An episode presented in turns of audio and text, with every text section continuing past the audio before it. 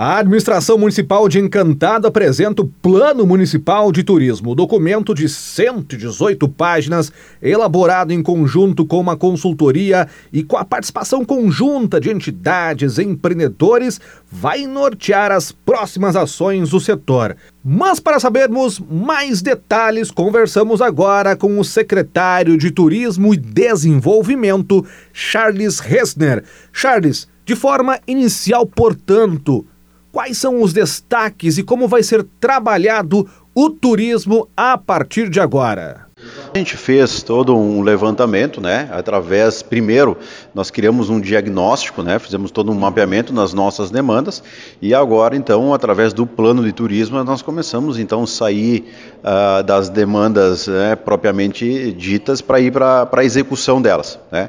Então, nós temos várias demandas aí que, que está Uh, que estão sendo realizadas, algumas há mais tempo, né, e outras que nós começamos a, a, a fortalecer a, elas agora. Na realidade, Encantado nunca teve uma secretaria de turismo, nunca teve é, um plano e um diagnóstico de turismo uh, no município, mas a partir do momento que nós criamos a secretaria, então a gente começou a estruturar uh, todo esse plano de turismo. Né? E para nós, enquanto administração, enquanto prefeito municipal, uh, o turismo de Encantado ele não está simplesmente focado no Cristo. Claro que o Cristo trouxe todas essas demandas, né?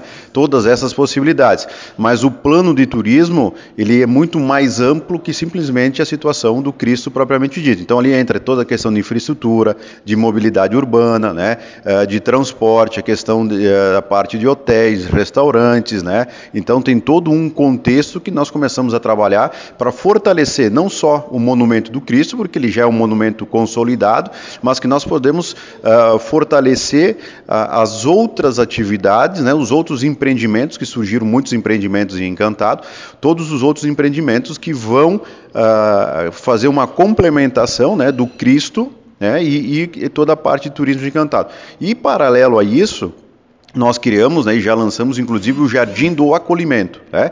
O que, é o Jardim do Acolhimento? É um complexo né, uh, no meio de toda a natureza, uh, um complexo, um complexo uh, sem cobrança de ingresso, o acesso totalmente público, né, gratuito, e para que nós possamos aí começar a se pertencer ao Cristo protetor. Né? Então, no meio da natureza, várias passagens, né, caminhadas, então para que a gente possa ter, começar a ter essa conexão que tu está chegando lá, não está chegando numa estátua, num monumento de concreto, né? Tu está chegando no maior Cristo, na maior estátua de Cristo do mundo, né? Uh, Para começar a ter a, a, fé, a espiritualidade, né? Se começar a se desconectar para chegar lá no monumento do Cristo protetor. Os prazos para o segundo semestre permanecem de, de entrega de obras? Bom, agora nós temos, estamos executando o asfalto, hum. né?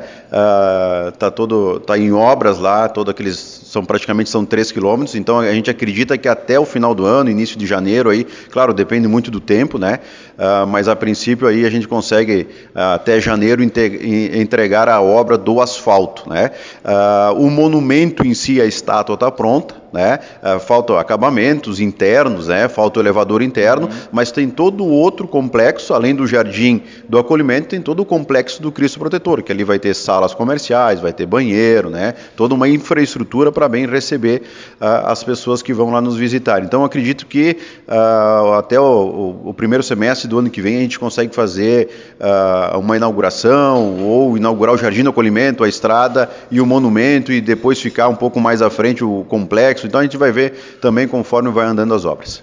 Para fechar com relação ao crescimento do turismo encantado, que foi exponencial nos últimos dois anos, pelo menos, Jacarezinho se integrando também de uma forma bem bacana, uh, as pessoas cada vez mais procurando treinamentos para esse fim. Uh, como é que, uh, como administração agora, como avaliar esse momento?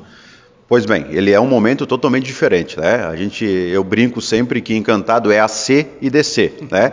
Antes do Cristo Protetor e depois do monumento do Cristo Protetor, né?